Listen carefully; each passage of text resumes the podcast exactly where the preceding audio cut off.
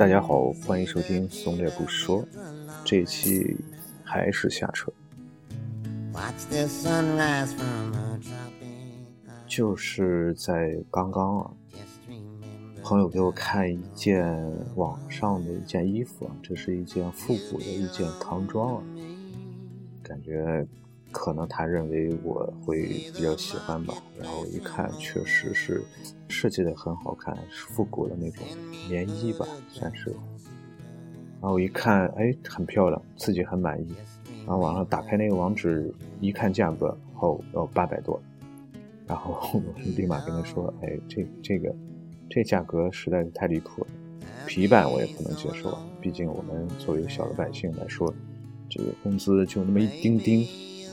实在是，嗯，没有办法接受这个价格。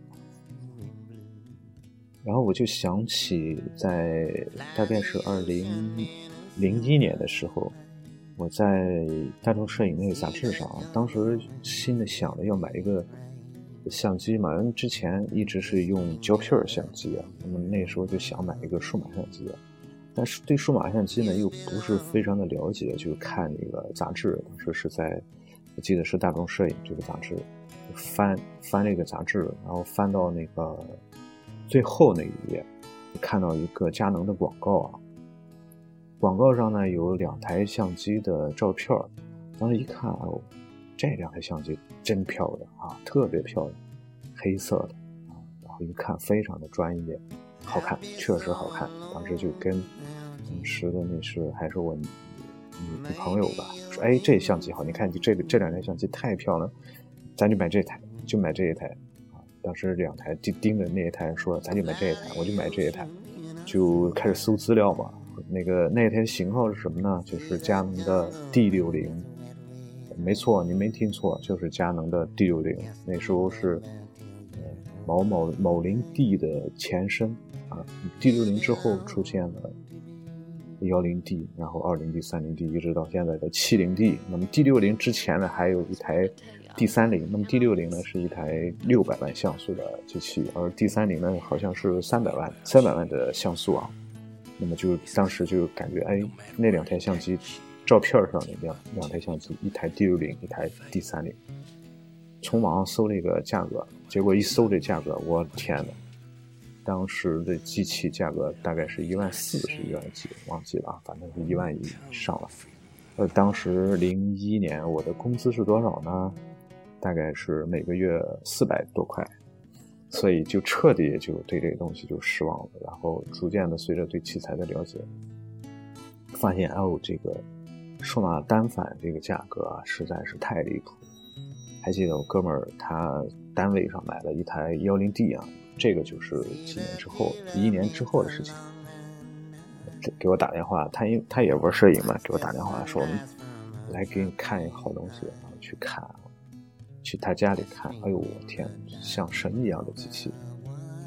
后来，当然后来幺零 D 一直到退市的时候，一直是在一万多，那个价格确实是对于当时我们来说，那个价格太离谱，就是天价，只能是指望单位买。当然，我那单位是不可能买这东西啊。再到后来呢，逐渐的这个价格是一路走低，越来越低，越来越低。那个数码单反从第一款数码万元的数码单反 D 七零，然后到后来的 D 七零 S，再到后来的三百 D，佳能的三百 D，D 七零是尼康。逐渐的，这个数码单反这价格是越来越低，越来越低，一直到现在，可能你买一些稍微老一点型号，三千块就能买，就能买一个。低端的这种数码单反，虽然它是低端的数码单反，但是它功能也不差，是吧？成像也不差，顶多就是在性能上会与与旗舰机、与中端相机会有一点差距，但是作为日常使用的话，完全是没有没有问题的。那么再到后来出现微单，这个微单这个价格，当然它那个好一点的微单、高端点的微单，就直接直逼的高端的数码单反啊。那么但是。非常低端的一些机器，大概可以下探到两千块。我后来想，两千块就可以买一个微单，而且它的成像质量和单反几乎是没有区别的。哎，我这对于现在玩摄影，为什么摄影这么普及呢？是吧？尤其是在之前，在前几年，啊，很多人都拿相机。我们到后来这个手机兴起之后呢，现在逐渐拿手机的人多了起来。